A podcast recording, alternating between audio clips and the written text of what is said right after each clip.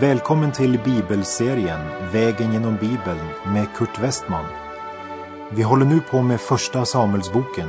Slå gärna upp din bibel och följ med. Programmet är producerat av Norea Radio.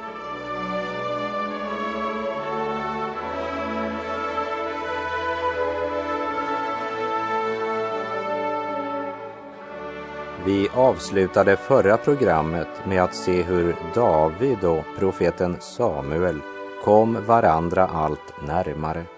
De liksom drevs till varandra därför att de båda sökte Herren av hela sitt hjärta. Men Saul blev deras fiende därför att han sökte inte Gud.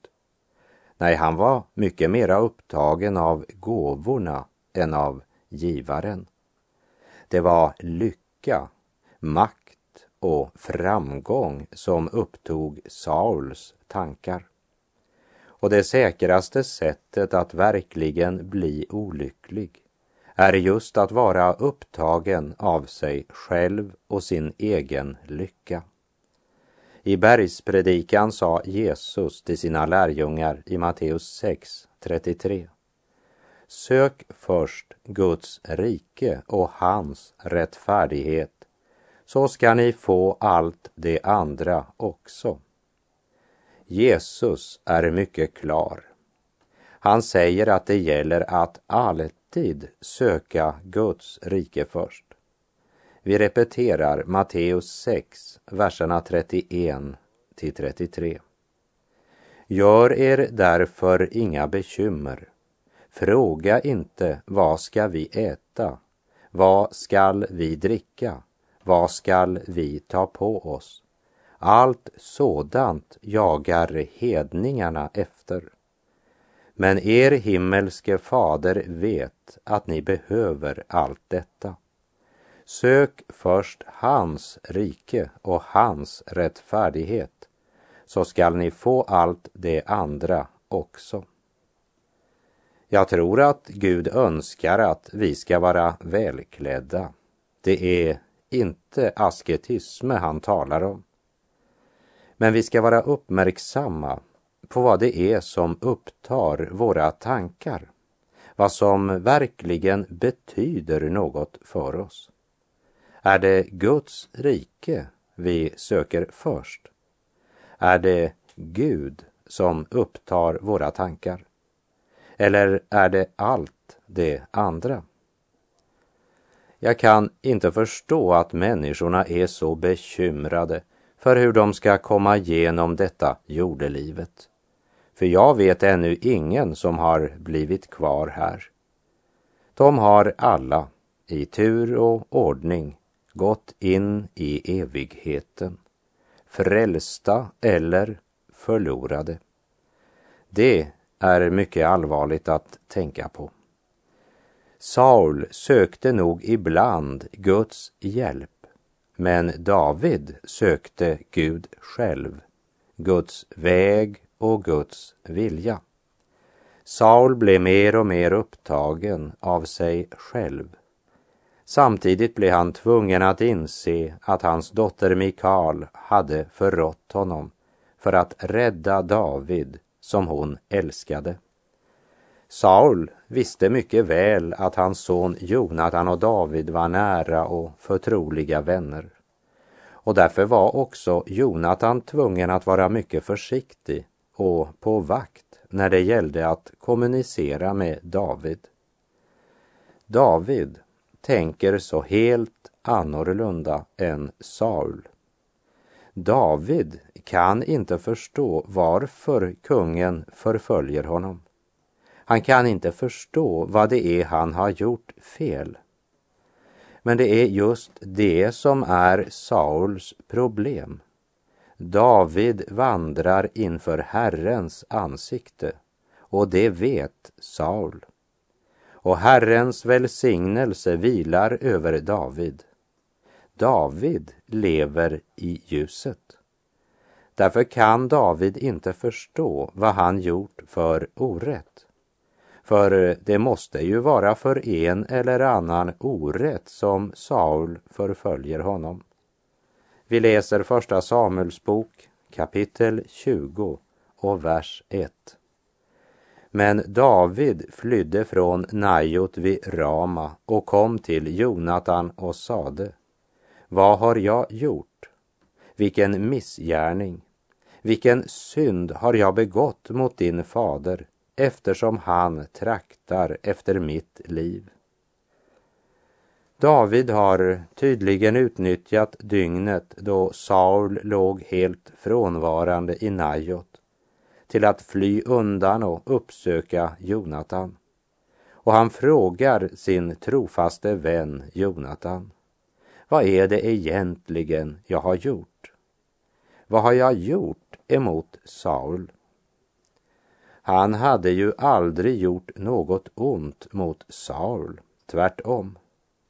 Han hade faktiskt hjälpt honom när både han och hela hans folk var vettskrämda av filisternas kämpe Goliat. Egentligen var det Saul som skulle ha uttalat det ord som David sa när han kom till platsen där Goliat ropade ut sitt hån och sitt förakt mot Israels här. Då sa David, vem är denna oomskurna filisté som vågar smäda den levande Gudens här? Men Saul hade ingen förtröstan till Gud, bara till vapen. Och Israel är ju närmast vapenlösa vid det här tillfället. Men här är det också viktigt att komma ihåg att när Gud sa till profeten Samuel att Saul skulle smörjas till kung så var det ändå inte Gud som valde Saul. Det var folket som mot Guds vilja bett om en kung. Och de tjatade och tjatade tills Gud till sist gav dem det de bad om. Precis som det skedde när Israels folk vandrade genom öknen och började följa sin egen lust istället för Guds bud och vilja. Den 106 saltarsalmen säger i verserna 12 till 15 Då trodde de på hans ord, då sjöng de hans lov, men snart glömde de hans gärningar. De väntade inte på hans råd de greps av lystnad i öknen och frestade Gud i ödemarken. Då gav han dem vad de begärde, men sände tärande sjukdom över dem. Om Israels barn hade litat på Gud så hade de varit nöjda med manna, brödet från himlen. Men istället skrek de efter kött.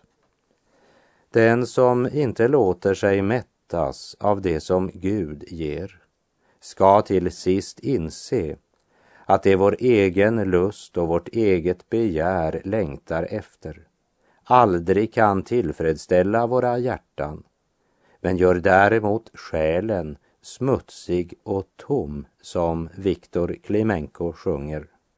Åt mörkrets furste jag gav min tjänst. Mitt liv blev hans egendom.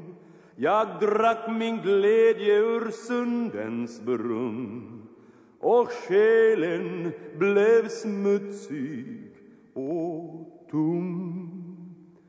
Dansen gick fram över livets scen Guldkalven gav mig sin glans Massorna lockade jag med lögn att skratta där glädje fanns. Men nu, Jesus, jag tackar dig med min sång. Äran och makten är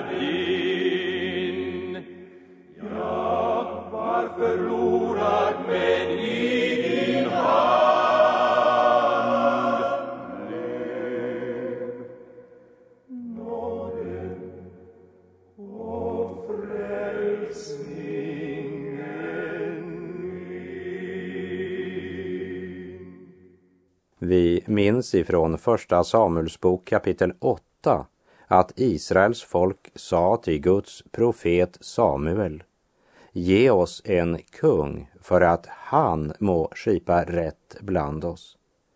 Och då gick profeten Samuel i bön till Gud. Och Gud svarade genom att säga Lyssna till folkets ord och gör allt vad det begär av dig. Ty det är inte dig det har förkastat. Nej, mig har det förkastat genom att det inte vill att jag ska vara kung över dem. Israel förkastar Gud som sin kung. Och i Första Samuelsbok 8, vers 20 säger de Vi vill bli lika alla andra folk. Vi vill ha en kung. Och när det gällde Saul så gav alltså Gud till sist Israels folk vad de önskade. Och de fick en regent precis som folket som var mera upptagna av det skapade än av skaparen. I Saltaren 106.13 stod det om Israel att det glömde hans gärningar. Det väntade inte på hans råd. Det väntade inte på hans råd. Många kristna idag rusar före Herren och ber honom om än det ena och än det andra, men är inte villiga att vänta på Herrens råd och ge tid att låta Gud gripa in i deras liv. David frågar Jonatan, vad har jag gjort? Varför försöker Saul ta livet av mig? Situationen verkar så meningslös för David. Och vi läser första Samuels bok kapitel 20 och vers 2. Han svarade honom, bort det, du skall inte dö. Min fader gör ju ingenting, varken något viktigt eller något oviktigt, utan att avslöja det för mig. Varför skulle då min fader dölja detta för mig? Nej, så skall inte ske. Jonatan säger att om det var så, så borde ju han ha vetat det. Men vi läser vers 3. Men David försäkrade ytterligare med ed och sade Din fader vet säkert att jag har funnit nåd för dina ögon. Därför tänker han Jonatan ska inte få veta detta för att han inte må bli bedrövad. Men så sant Herren lever och så sant du själv lever, det är inte mer än ett steg mellan mig och döden. Detta har varit Davids vardag i lång tid. Det är ett otroligt starkt uttalande. Det är inte mer än ett steg mellan mig och döden. Men det var inte bara på Davids tid. Det är lika sant idag. Vare sig du sitter i en bilkö i innerstan eller du befinner dig på motorvägen eller du sitter i din stuga på landet. Du är bara ett steg från döden. Jesaja säger att det är endast ett hjärtslag mellan dig och döden. Det vill säga, döden kan komma när som helst. Det är därför vi borde vara redo, vart ögonblick i tiden, till att gå in i evigheten och möta vår Gud. Tänk så många människor som planerat så noggrant för detta liv på alla tänkliga sätt, men intet inför nästa liv. Är du som just nu lyssnar frälst? Tror du på Jesus Kristus som din personlige frälsare? Så att du om du dog i detta ögonblick, var redo att möta din Gud. Dröj inte längre med att överlämna hela ditt liv och din evighet till Jesus, så att han får bli din Herre och din frälsare. Vi läser vers 4. Då sade Jonatan till David, vad du än önskar skall jag göra för dig. Jonatan vet att om David får leva blir han själv aldrig kung. Men eh, han önskar inte heller att bli kung, för Jonatan vill bara det som Gud vill. En sådan vän är värdefull. I Ordspråksboken kapitel 18 och vers 24 så står det i den danska bibeln. Det finns vänner som vållar varandra ont, men en vän kan vara mer trofast än en bror. Saul hade varit Davids vän. Nu försöker han döda honom. Men Jonatan var en vän mer trofast än en bror. En bror kan svika dig, men aldrig en verklig vän. Och det är i nöden som det visar sig vem som verkligen är din vän. Och Jonatan är redo att göra vad som helst för David. Vi läser verserna 5 till och med 7. David sade till Jonatan, imorgon är det ju nymånad och jag skulle då egentligen sitta till bords med kungen. Men låt mig nu gå och gömma mig ute på marken till i övermorgon kväll. Om då din fader saknar mig, så säg. David bad om tillstånd av mig att få göra ett hastigt besök i sin stad Betlehem, där hela släkten nu firar sin årliga offerfest. Om han då säger gärna det, så kan din tjänare vara trygg. Men om han blir vred, så märker du av detta att han har beslutat min olycka. Nymånadsdagen, det var den första dagen i varje månad och var en högtidsdag som firades med glädje. Dagen efter Jonatans och Davids samtal så var alltså tiden kommen för den festen. David har en plan som är förbunden med högtidsfesten. Som kungens härförare så var det skick att vid en sån fest sitta vid kungens bord. Eftersom David fruktar för sitt liv så tänker David utebli. Men genom det så kommer också Saul att avslöja sitt sinnelag. Och Jonatan, han är den som ska hålla ögon och öron öppna och så registrera Sauls reaktion för att senare berätta den till David. David är inte bitter trots allt han genomgått. Han försöker inte att ge igen med samma mynt, utan han vakar och väntar. När Jesus i Matteus kapitel 10 sänder ut sina tolv apostlar så säger han bland annat i Matteus 10.16 Jag skickar er som får in bland vargar.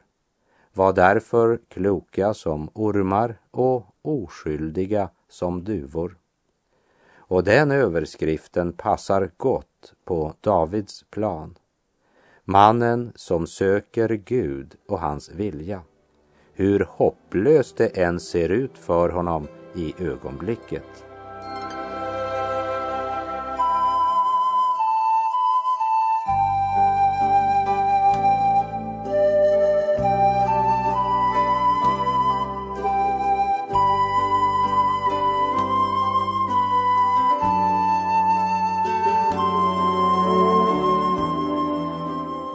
Första Samuelsbok kapitel 20, verserna 9 till och med 17.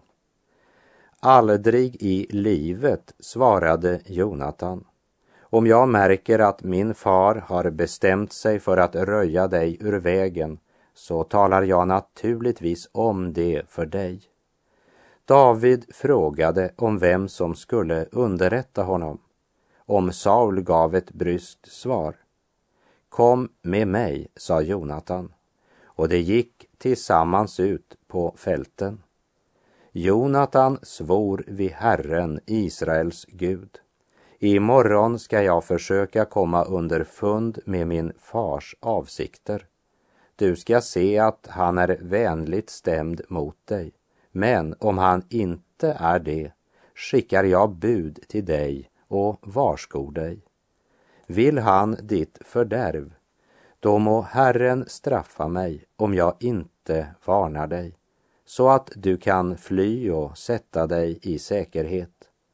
Må nu Herren vara med dig, så som han har varit med min far. Så länge jag lever måste du vara barmhärtig mot mig, liksom Herren är barmhärtig. Och efter min död får du aldrig upphöra att visa barmhärtighet mot min släkt. När Herren utplånar varenda en av Davids fiender från jordens yta får Jonatans namn inte utplånas ur Davids släkt. Om så sker må Herren ta hämnd på David. Så bekräftade Jonatan åter sin kärlek till David med en ed. Han svor att han älskade honom lika högt som sig själv. Efter det Jonatan har sett, både i sin far Sauls liv och av hur David tänker och handlar och inte minst hur Herren är med David, så vet han att det blir David som ska sitta på Israels tron. Och nu ber han David om att han inte ska glömma Jonatan och hans hus när han kommer till makten. Därefter så planlägger man hur man ska kunna kommunicera, för eh, Jonatan kommer ju att vara väl bevakad av Sauls män, så de eh, måste vara försiktiga och listiga. Jonatans regelmässiga övningar med pil och båge skulle nu användas till att meddela David hur situationen var. Saul anade intet om att när Jonatan övar med sin båge så ger han livsviktig information till David. Jonatan tilltalar sin tjänare, men budskapet, det är till David. Under högtidsfesten avslöjar Saul sitt onda hjärta och sina onda tankar. Och han säger nu rakt ut till sin son Jonatan, som vi läser verserna 31 till och med 33. Ty så länge Isais son lever på jorden är varken du eller din kungamakt säker. Sänd därför nu iväg och låt hämta honom hit till mig, ty han måste dö. Varför skall han dödas? frågade Jonatan. Vad har han gjort? Då höjde Saul sitt spjut mot honom och nu förstod Jonatan att hans far var fast besluten att döda David. Saul vill att Jonatan ska överta tronen efter honom och han har bestämt sig för att till varje pris genomföra sin vilja. Saul tjänar inte Gud, endast sig själv och sina onda planer. Men Jonatan följer inte i sin fars spår. För han var så pass vaken och tänkande att han insåg vart den vägen ledde. Jonatan står på Davids sida och därmed på Guds sida. Och han går ut så som han hade avtalat med David och ger honom besked att Saul tänker mörda David. Därför måste David fly. Därefter så sänder Jonatan hem sin tjänare och när han hade gått reste David sig från sitt gömställe vid kullen och Jonatan och David gråter ut. David grät våldsamt. Av eh, rädsla för att Jonatan var bevakad av Sauls män hade David och Jonatan beslutat meddela sig genom koden med pilarna. Men tanken på att David nu ska fly och att de ska skiljas för en lång tid, kanske för alltid, så glömmer man risken med att mötas ansikte till ansikte. Och tillsammans gråter man ut och tar farväl av varandra. Vi läser i kapitel 20, verserna 42 och 43. Och Jonatan sade till David, gå i frid. Må det bli som vi båda svor vid Herrens namn när vi sade, må Herren vara vittne mellan mig och dig, mellan mina efterkommande och dina till evig tid. Sedan reste David sig och gick sin väg, men Jonatan gick in i staden igen. Från och med nu är Davids liv i fara. Han måste fly. Och lägg märke till att han anklagar inte Gud. Tvivlar inte på hans godhet och omsorg trots att hans yttre omständigheter är så förtvivlade. Han säger inte, ja men om profeten Samuel verkligen smort mig till kung och det skedde efter Guds vilja och om det verkligen var Guds smörjelse, hur kan jag då nu ha det så här? Men vi möter ingen bitterhet hos David. Han håller sig till Gud och följer honom trofast, även när det ser ut helt omöjligt att följa honom. Här kan jag inte annat än tänka på Paulus ord från Apostlagärningarna 20 och 24. Men jag anser inte att mitt liv har något värde för mig jag vill bara fullborda mitt lopp och det uppdrag jag har fått av Herren Jesus. Så länge Jonatan levde förblev han trogen mot den pakt han gjort med David. David å sin sida var också trofast mot Jonatan och hans efterkommande. Och vi ska senare på vår vandring, vägen genom Bibeln, möta Jonatans son som hette Mefiboset. David och Jonatan har gjort en pakt med varandra. Pakten är gjord inför Herrens ansikte och Herren själv kommer genom livet att vara en fast och säker bro mellan dessa två sanna vänner. Och vänner som Gud har gett oss förlorar vi inte på grund av avstånd i kilometer. För vi möts inför nådens tron.